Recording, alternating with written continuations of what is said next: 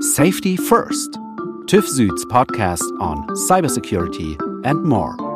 Modern cars are becoming increasingly digital, with more and more networked control devices installed in them. Autonomous driving and the use of AI will further increase the complexity of the software architecture in vehicles.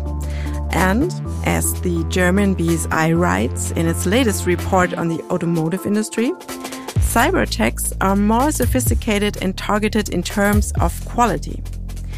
As a consequence, cybersecurity must be taken into account at an early stage in the development cycle of new vehicle models. New standards and norms should make a decisive contribution to this. Today, we discuss this with Christian Palke. He's head of future vehicle technologies at TÜV Süd in the mobility division. Welcome, Christian. Hello, Sabine. Very happy to be here. Christian, modern vehicles are connected with the outside world, and this makes them vulnerable to manipulation by cyber attacks. True? Very true. Uh, we see the increase of gateways in control units uh, of vehicles. This, of course, affects uh, the cybersecurity relevance in such vehicles. This can affect several uh, safety components. Uh, which are connected in this this whole complexity, like driving systems uh, or brake systems that can affect safety of driver. So, what norms and standards do already exist today to increase cybersecurity in the automotive industry? Yeah, let's start with the ISO 21434, which promotes the development of road vehicle cybersecurity based on the concept of security by design.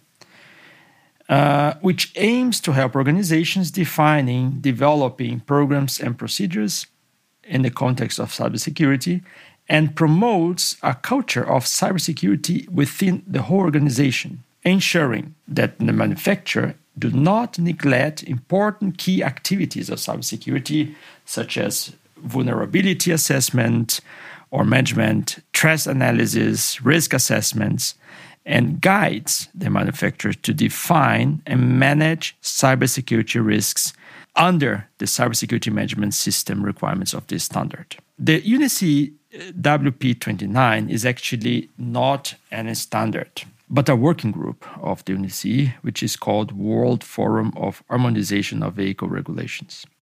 This uh, working group uh, works not just with vehicle cybersecurity, but all aspects uh, of regulating the construction of vehicle, registration, and periodic road worthiness testing of wheeled vehicles. And uh, the regulation name here is the R155 Cybersecurity Management System.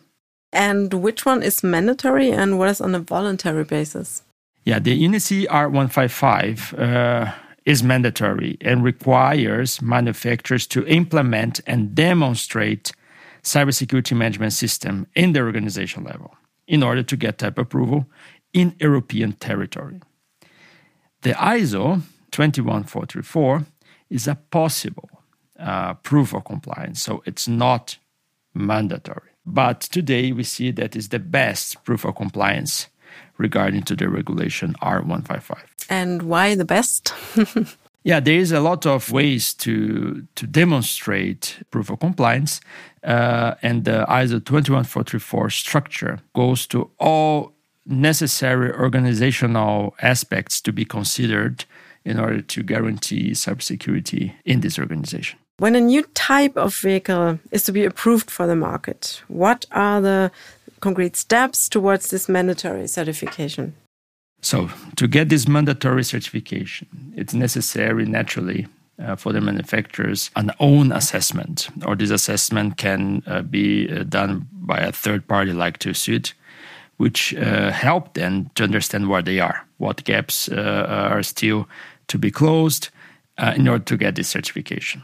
So, when this is done, the manufacturer needs as well a confirmation of a technical service, uh, like from Süd, of a successful test results. These tests can be analyzed by checking reports or monitoring certain uh, real tests, physical tests in the organization, in the manufacturer, or even done uh, by their own technical service uh, laboratories. It depends on the on the criticality uh, of the situation. And having these results, this confirmation, whole formality will be closed with documents, which will be then sent to the authority like the KBA here in Germany, uh, but there are several in Europe. And these authorities will then give the stamp of the certification, and this company is prepared to homologate, to type approve new vehicle types.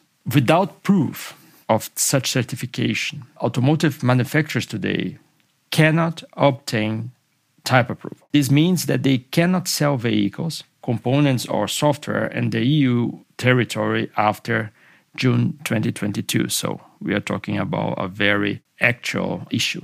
Very important is that uh, tier one, tier two manufacturers, as well as hardware and software suppliers, must provide evidence of their capabilities, including their organizational and technical cybersecurity process, to these manufacturers.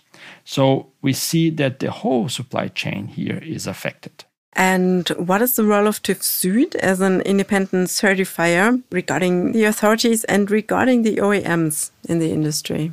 TÜV Süd supports the development of cybersecurity for automotive industry since we, with our products of certification and assessments, we cover all the compliance of the standard ISO 21434 and type approval of the R155 cybersecurity management system. And uh, we have another important role in this um, in order to increase quality of safety analysis, uh, as we are seeing that the, the software uh, complexity are increasing and increasing. The relationship between OEMs and uh, uh, authorities and technical services need to be stronger because um, evidence should be shown in different phases as we see today in classic type approval process.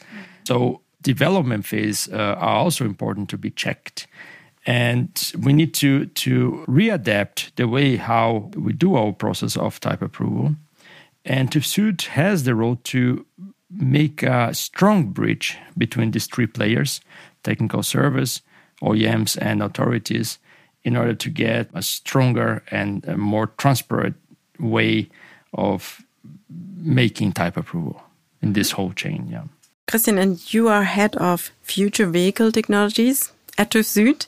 Which technologies are the focus here? So a big focus on autonomous driving and connected mobility. Just mentioned about the complexity we're dealing with.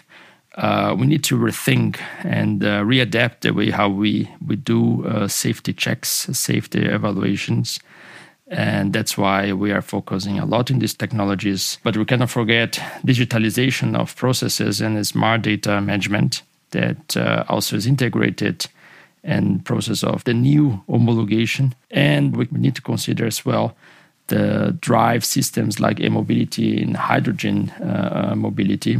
So this is also uh, in focus. What's your personal tip? What will our mobility look like in 10 years? What are the main challenges and any ideas how they can be solved? Let's uh, imagine a trusted mobility in 10 years.